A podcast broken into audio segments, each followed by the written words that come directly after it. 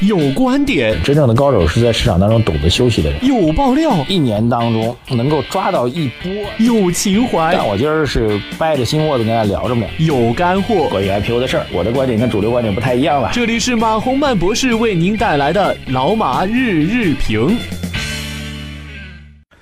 呃，各位老马日评的听众朋友们，大家早上好。二零一八年的二月八号星期四啊，这个很高兴跟大家来聊啊。昨儿的晚评，我们想了一个标题啊，这个今天再用一次，我觉得也 OK，因为这事儿比较重要啊，这个叫做回到起点啊，从元旦开始的那个上涨的起点啊，就是十二月二十九号到一月二号中间有一个跳空缺口，昨天的暴跌之后，把那缺口成功的封闭掉了啊。换句话说，我们大概从元旦开始二十多个交易日打上去。到三千五，然后七八个交易日打下来，又重新回到了一个月前，一切都像梦一样，就这样结束了哈。所以这就是资本市场的残酷吧。今天早上起来看到一条消息，说一个著名的私募啊，当然我跟私募私募很多，这个我不熟啊。讲这著名的私募呢，是二零一五年那波大股灾的时候，五千一百点逃顶。啊，这个当年是名声显赫的一家私募，在本轮二零一七年的震荡和调整当中，准确的说，二零一七年这个伪牛市当中啊，因为前段时间很多人说牛市来了嘛，至少说结构性牛市，什么新新周期，什么新复苏等等，在这波所谓的牛市当中，跌得一塌糊涂，最后净值跌破零点七啊，因为净值是按一来算嘛，宣告清盘了。这事儿我看到了，我觉得。再次给我们各位的投资人敲个警钟啊！就股市的残酷远超各位的想象，曾经的辉煌并不代表未来也能够辉煌啊！这个股市永远是需要不断的学习，永远要选择耐心，永远要选择更多的时间，绝大多数时间甚至都是在耐心和等待当中，而不是盲动，好吧？关于这波行情，我觉得有两点跟大家来再做一个总结分享吧。结束了嘛？这波行情已经结束了，各位啊！这个总结分享两点，各位可以拿小笔记一下啊。第一个呢，在目前的情况情况下，遑论啊瞎扯什么牛市，这属于真的是，那才是真正的趋势投资。很多人说老马你不是巴菲特的价值投资，你是做趋势投资。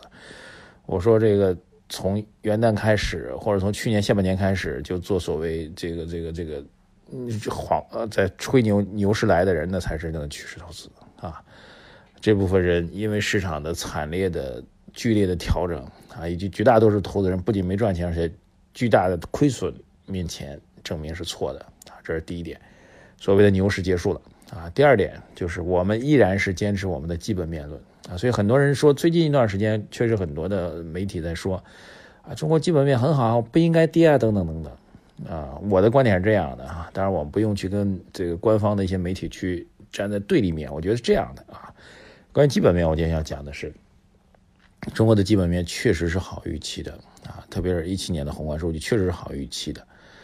但是也没有好到现在就可以启动一波大牛市啊。很多人说我们基本面很好呀，那我们就不应该跌。那我请问，如果基本面真的好的话？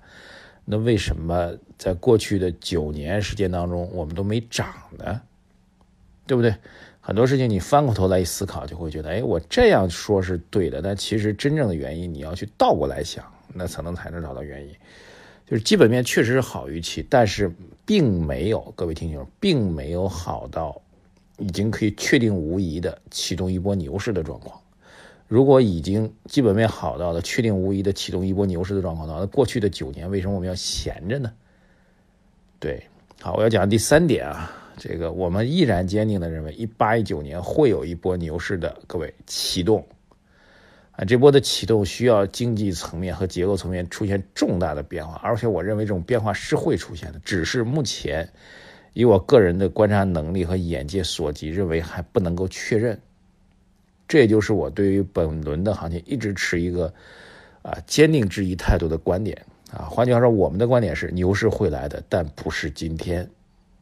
牛市会来的，也并不会很遥远，但不是今天，好吧？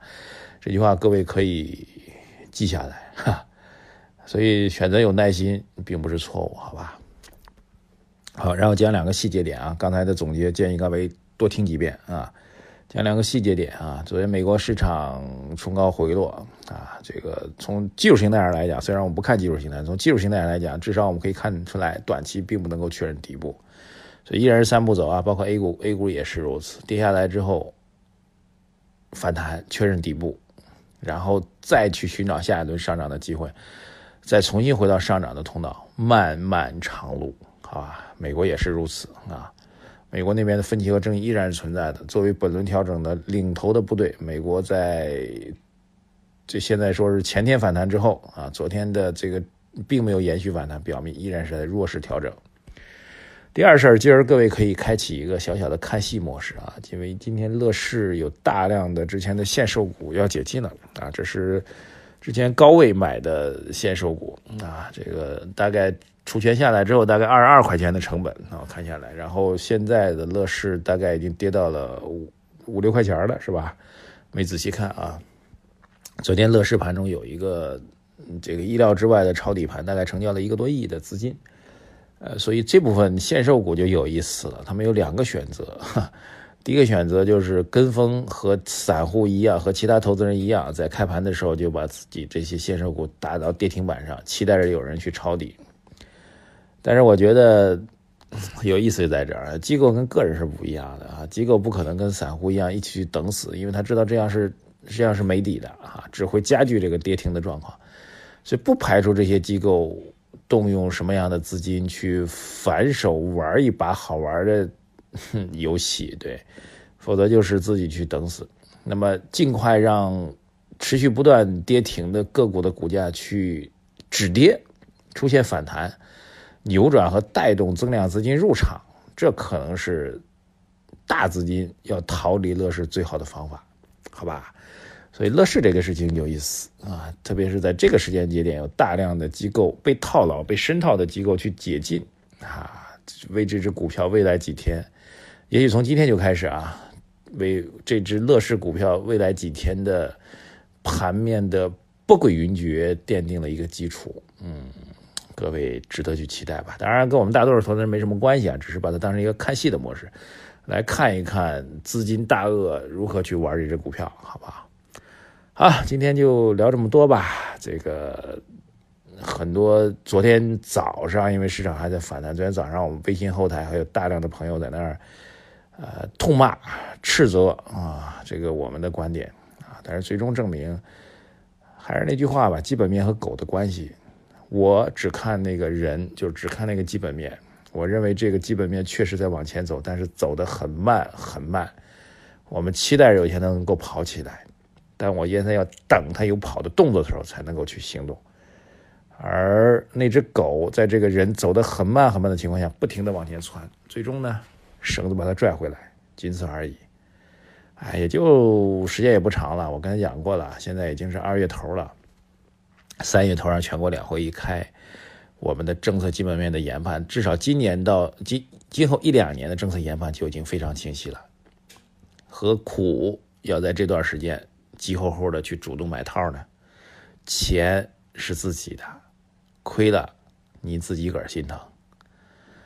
好吧，谢谢大家啊！这个各位提醒大家啊，除了听我们的音频之外，一定要在我们的微信公众号“财经马红漫”头条当中。点赞、留言、转发，推荐给您的各个群、各个朋友圈，拜谢，拜谢，再见。